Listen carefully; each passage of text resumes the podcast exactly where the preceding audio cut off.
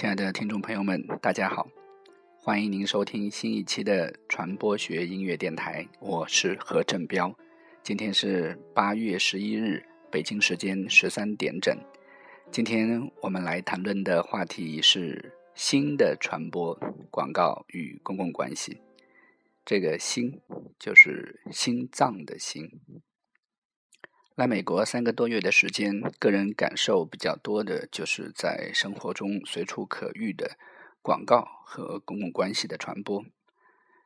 这里不愧是广告学和公共关系研究以及实务相对发达的地区。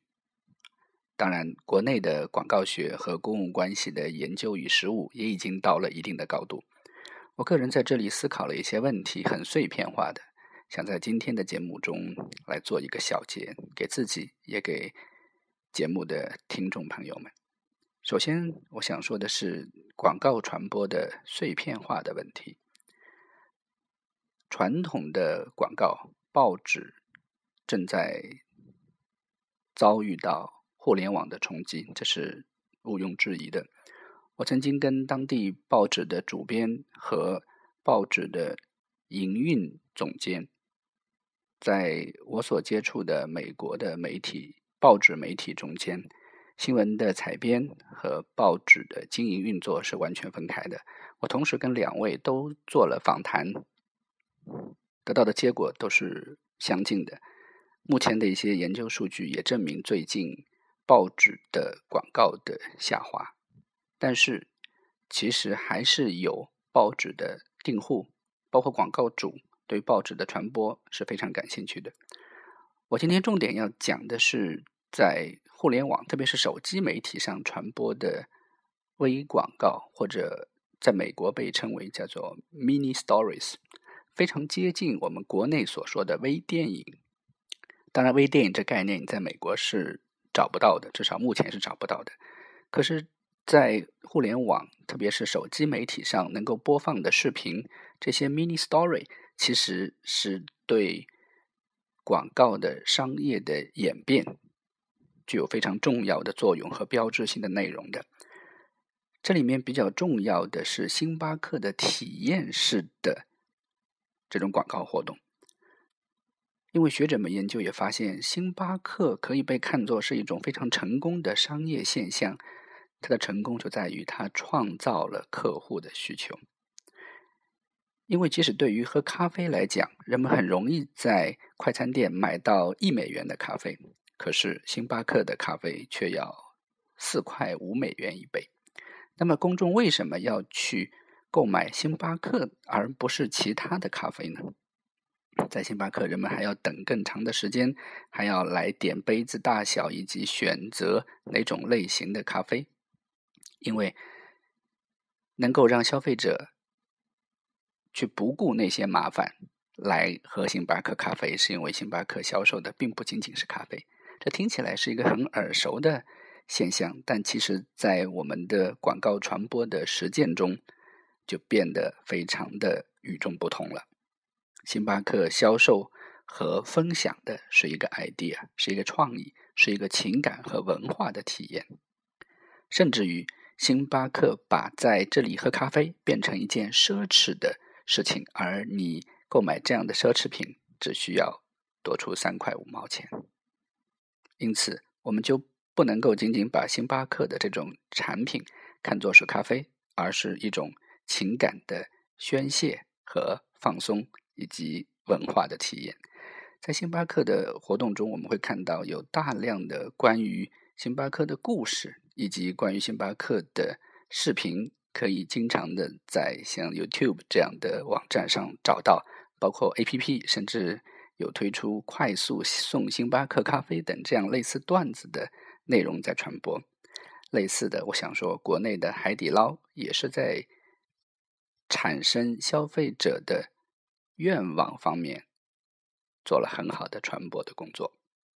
这就是目前的，特别是美国的。传播，特别是广告学界在研究的一个话题，叫做 “making us wanted”，让我们需要它，让消费者需要这个产品。具体的做法就是 “unlocking the code to our desires”，就是解码我们的欲望密码。其实我们心中都有各种各样的欲望在，我们可能用理性把它给锁起来了。那么我们就需要一串密码，把这个锁给解开，释放出消费者心中的渴望和 desire。因此，这就是我今天节目当中的主题，叫做“新的传播”。如何到达消费者的心灵，并且输入正确的密码，解开并且释放欲望呢？我们现在来听的是 Nirvana 乐队带来的一首作品，这首作品的题目叫做《Heart Shape Box》，心形的盒子。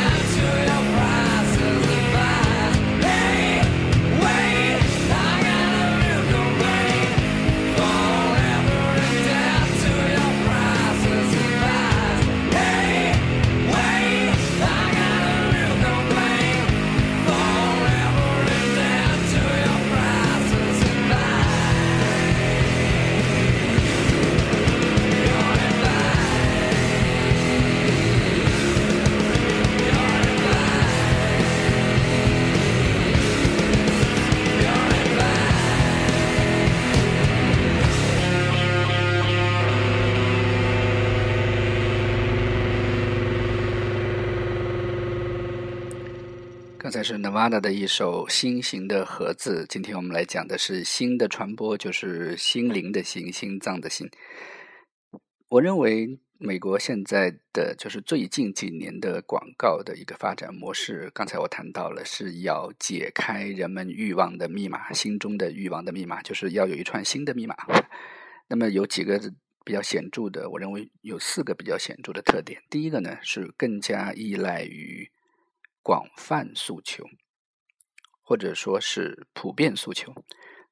我们曾经把诉求分为感性诉求、理性诉求和混合诉求，但发展到今天来讲，越来越多的广告主，他们倾向于用，特别是广告从业人员，应该说用这种普遍的、能广泛接受的诉求，特别是诉求元素。比较典型的就是一个性感元素在广告中的大量的运用，当然这又要涉及到一个伦理的问题，因为新媒体的出现，很多关于广告的伦理的问题也和新闻伦理和传播伦理一样变得界限模糊。传统的大众媒体的把关人在伦理方面的淡出，我认为倒不是缺失，在新媒体中这个边界变得模糊。另一方面，我认为能够体现这种广泛诉求的是，广告语越来越成为人们生活中语言的一部分。从英语中来讲，比如 “Just Do It”，耐克的广告语在生活中是随处可见的，包括呃 “Impossible is nothing”，呃这些体育产品的，还有 “Do you Hulu”、“Are you Yahoo” 等等，这一些把品牌直接融合在人们生活用语中的现象是非常普遍的。我认为这就是一种。普遍诉求的战略。第二点就是广告变得越来越具有教学效果了。人们在把学习和教学元素正在融入广告当中，告诉你应该怎么做才能成功，告诉你怎么做才能引起人们的尊重。这个现象就是人们在生活中，比如用的手机不是三星就是苹果，为什么？这是人们从广告中学到的，如何来运用这些。产品，从而形成这种产品的附加值，并且成为一种社会规范，这是广告比较严重的影响人们社会生活的一个结果，而且是在不知不觉中的。我们吃什么、用什么、什么是好的，都是传播进入到我们的心灵。正如刚才提到的，不知不觉，广告的第三个特征，我认为就是越来越隐形化，人们。不是从电视剧突然中断插播一段广告这种方式来接受广告的，而是甚至在微博、微信中看起来只是一段生活化的，甚至是小说式的文字当中来接触的。譬如说，我们经常看到小学生写的某一些很搞笑的作文啊，我给隔壁班的。呃，女生写一封信啊，怎么样？是六年级的，或者是呃六岁的小孩子写的。那么其中他就会说我在淘宝上找了什么什么手机卫士，会有一些品牌陈列在里面。这一种产品的呃 product placement 在里面的话，包括在国内我们都看到这样的现象，在互联网上这种隐形的广告正越来越多，所以广告的隐形化。在潜移默化的影响着我们的心灵。最后一点就是，我认为是一种窄播化的传播，不是广播化的，嗯，广播电视、报纸、杂志这一类的。因为越窄的传播渠道，越能够近的来联系消费者和产品。在这样的一种窄化的传播过程当中，刚才我提到的这种普遍的诉求，就就变得很有力量了。如果一定还要再加一个的话，我认为就是创新。当然，创新是广告整个行业包括公共关系都始终需要的一个内容。它，我认为它不应该作为一个特征再被反复的提及了。甚至创新也是当前任何行业，包括我所在的教育行业需要的一个内容。传统的教学方法和模式在新媒体的冲击之下，正变得越来越脆弱，包括。慕课的出现，包括我们传播学音乐电台的出现，希望也能给现状带来一些冲击和变化。今天讲的是新的传播，关于“新”这个话题，中文歌曲也很多，我选择的是金庸电视剧中的《铁血丹心。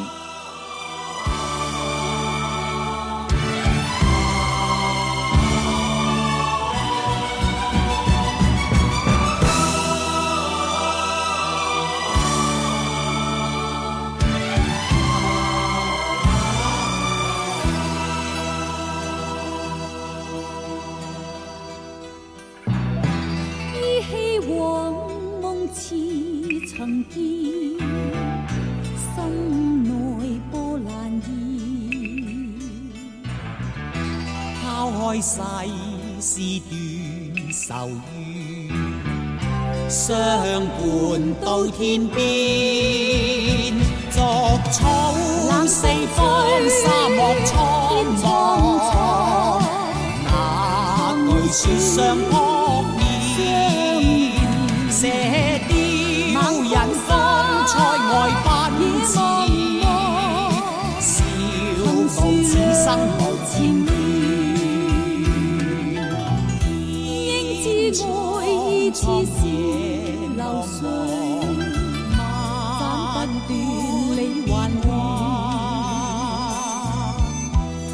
经百劫也在心间，因义两难断。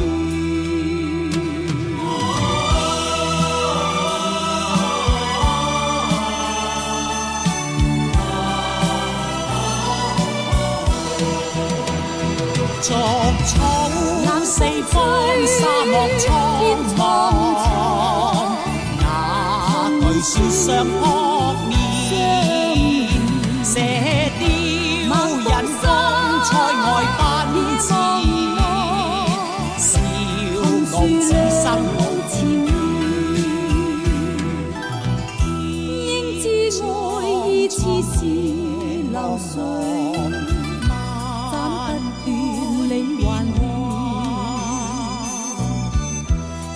身经百劫也在心间，因义两难断。身经百劫也在心间，因义两难断。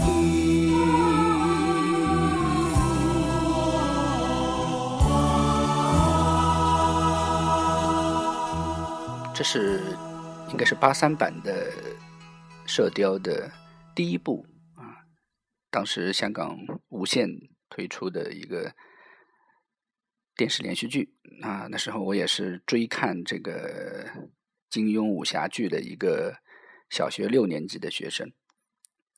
这个音乐的作词是黄沾，作曲是顾嘉辉，那个被称为辉煌年代的。